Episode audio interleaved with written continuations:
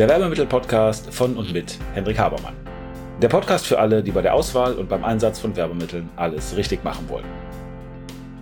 Hier erfährst du alles von der Kreation und Gestaltung eines wirksamen Artikels über die Produktion bis hin zum erfolgreichen Einsatz.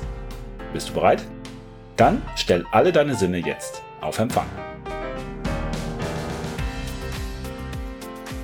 Heute möchte ich mit euch über zwei Fundamentalthemen über Basisthemen im Vertrieb sprechen, aber nicht nur im Vertrieb. Letztendlich sind wir alle Verkäufer, weil wir versuchen, andere zu überzeugen oder Beziehungen aufzubauen mit anderen Leuten. Und es gibt zwei Dinge, die da von ganz, ganz besonderer Wichtigkeit sind, und zwar Vertrauen und Sympathie. Vertrauen, weil Menschen nicht handeln, weil Menschen zögern, wenn sie nicht vertrauen, weil dann die andere Seite nicht einschätzbar ist, weil wir nicht wissen, was wir zu erwarten haben und Sympathie deswegen wichtig, weil Antipathie, das nicht mögen, dazu führt, dass wir ganz andere Ziele haben, nämlich nicht mit jemandem zusammenzuarbeiten oder eine Beziehung einzugehen, sondern genau das Gegenteil. Das heißt, Antipathie bringt die Leute von uns weg und kein Vertrauen bringt die Leute nicht zu uns hin, bringt sie weg oder führt einfach zu einem Zögern, wenn es darum geht, den nächsten Schritt zu machen, zum Beispiel ein Kauf oder ein Geschäft. Ganz, ganz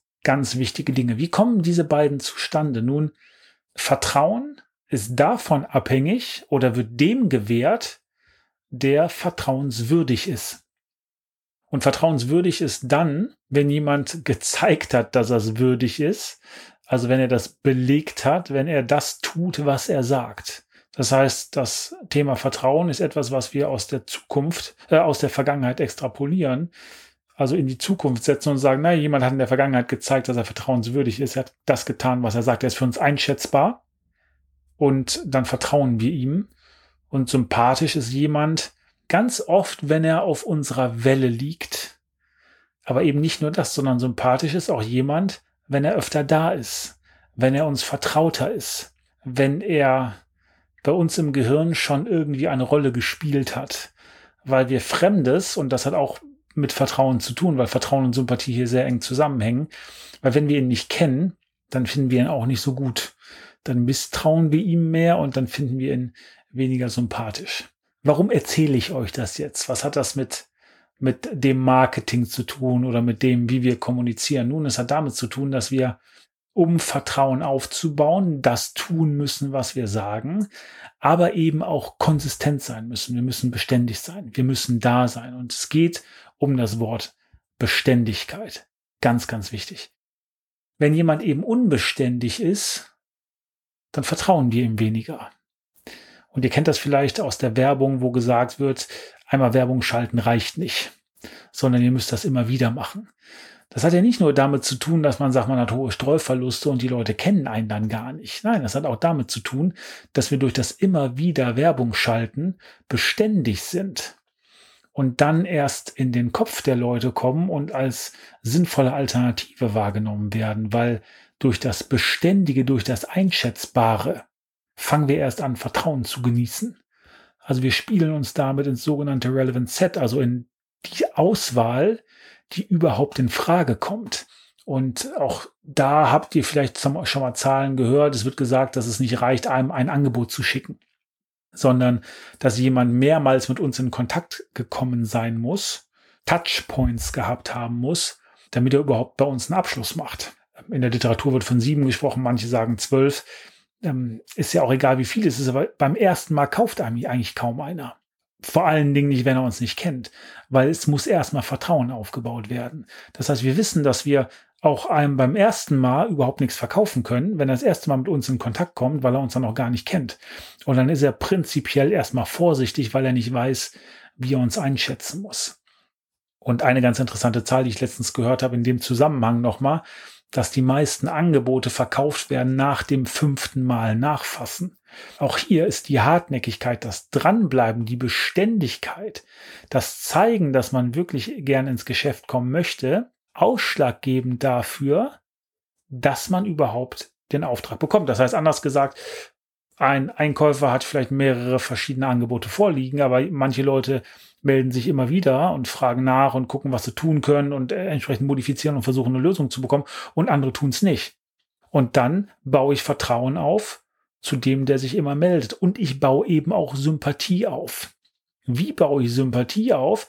Allein dadurch, dass der andere sich meldet und regelmäßig ins Gespräch kommt mit mir und ich glaube, ihn dadurch besser zu kennen. Also in meinem Gehirn, beim, zwei, beim, beim ersten Mal kenne ich ihn noch nicht, beim zweiten Mal kenne ich schon ein bisschen mehr, beim dritten Mal kenne ich ihn noch ein bisschen mehr und auch wenn er gar nichts mehr von sich preisgibt. Aber je öfter ich mit einem spreche, auch wenn es die gleichen Sachen sind, desto sympathischer finde ich ihn, weil ich ihn schon kenne. Das heißt, Sympathie hat ganz viel damit zu tun, wie gut ich jemanden kenne oder einfach nur, äh, ob ich schon mal den Namen von jemandem gehört habe.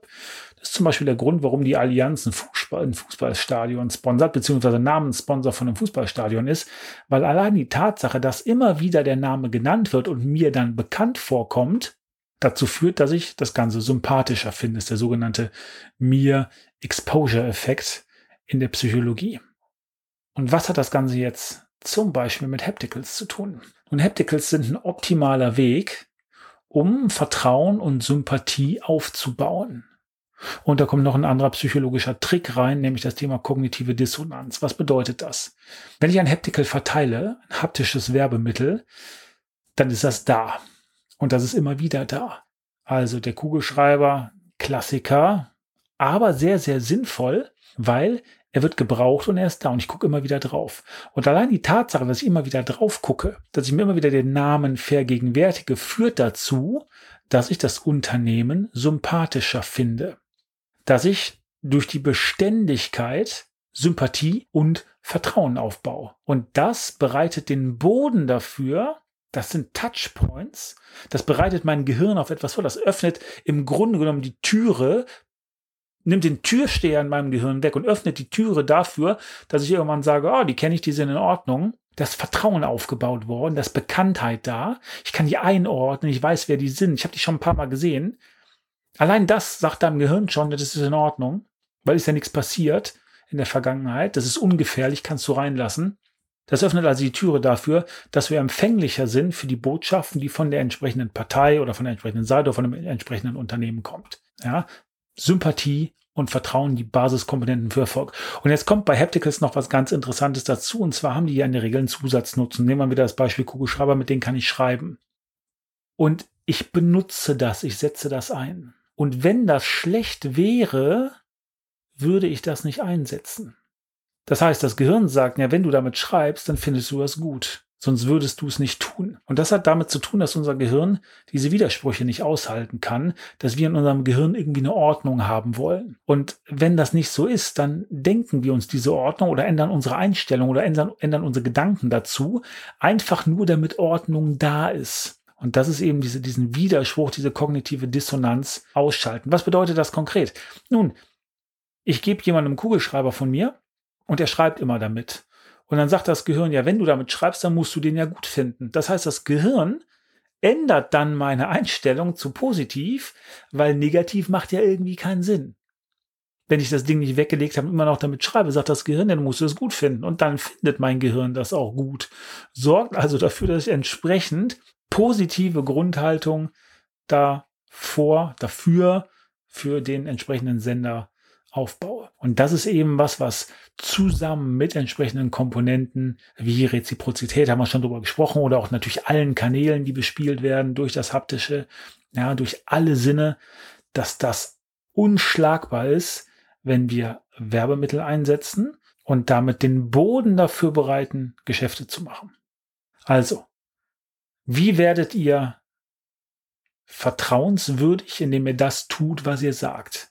und vertrauenswürdig sein ist die Voraussetzung dafür, dass euch jemand Vertrauen schenkt.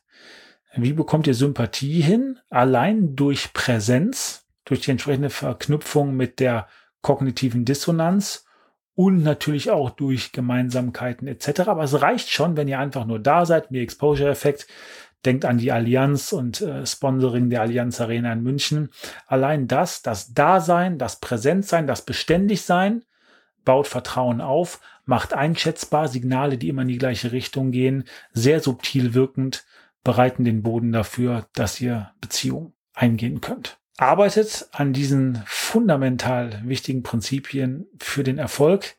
Ich wünsche euch dabei viel Erfolg. Freue mich über Feedback zu unserem Podcast. Wenn ihr irgendwelche Fragen habt, meldet euch bei uns unter anfrage.habermann.info. Ich freue mich drauf und bis zum nächsten Mal. Und damit sind wir am Ende der heutigen Folge. Ich hoffe, ihr habt ein paar interessante Erkenntnisse gehabt und seid ein wenig schlauer, als ihr es noch vor ein paar Minuten wart. Wenn euch das Ganze gefallen hat, leitet es gerne weiter an Freunde oder Kollegen, die auch ein Interesse oder eine Affinität zu dem Thema haben. Und natürlich hoffe ich, dass ihr bei der nächsten Folge dabei seid. Wenn es etwas gibt, was euch interessiert, was ihr noch behandeln möchtet, wo ihr gern ein wenig intensiver reintauchen wollt, schaut bitte in die Show Notes, da sind unsere Kontaktdaten angegeben mit einer E-Mail-Adresse. Schreibt uns eine Mail und wir werden entweder, wenn das für viele Leute interessant erscheint, das in den Podcast behandeln. Ansonsten bekommt ihr von mir oder einem meiner Teammitglieder eine Mail. Also, vielen Dank. Ich freue mich auf das nächste Mal.